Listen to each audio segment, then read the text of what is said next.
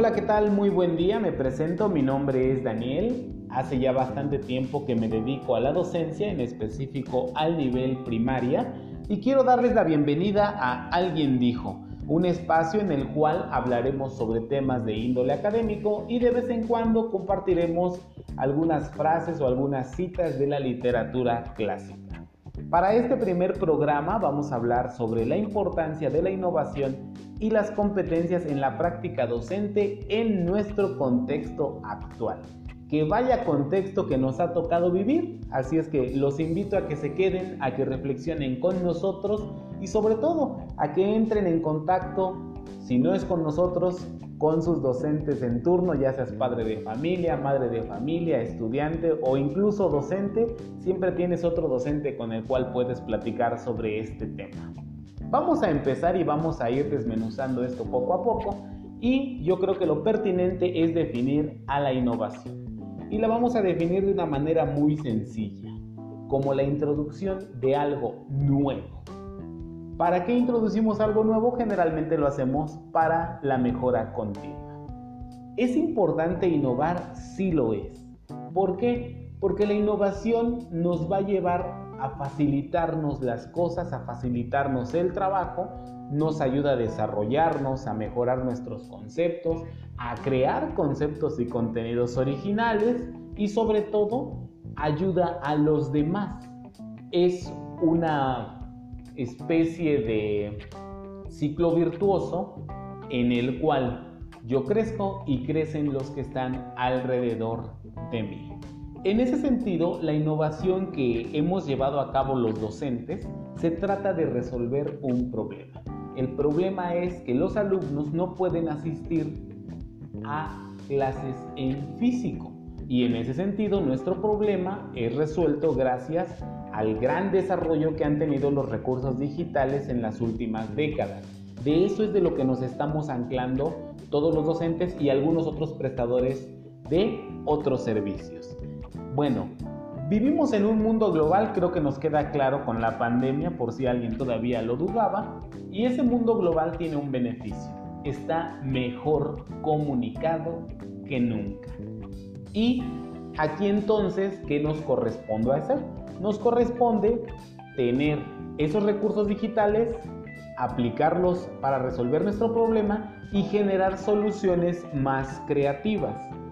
El objetivo fundamental es potencializar a nuestros alumnos y potencializarlos nosotros para que la educación no se detenga y las actividades académicas tengan una continuidad a la distancia en aulas virtuales con otros recursos, pero continuidad.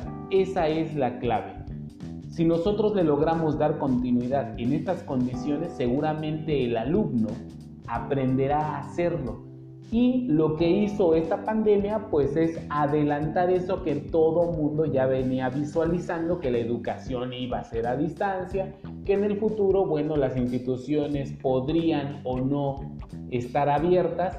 Sin embargo, pues esto nada más lo que hizo fue acelerar fue jalar del gatillo y hoy estamos aquí animándolos a que innoven.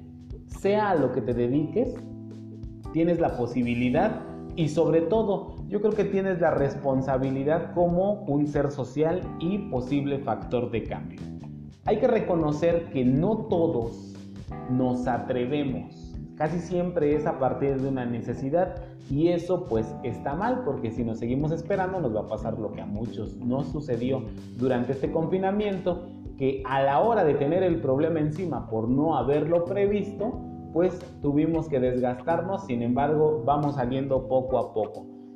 Una parte importantísima es que compartas con los demás, que intercambies tus experiencias, que sepas que dentro de esta innovación te vas a tropezar, y pues bueno, si aprendimos a caminar, yo creo que no fue a la primera, hubo grandes tropiezos, varios tropiezos, algunas caídas, y en innovación se trata de lo mismo.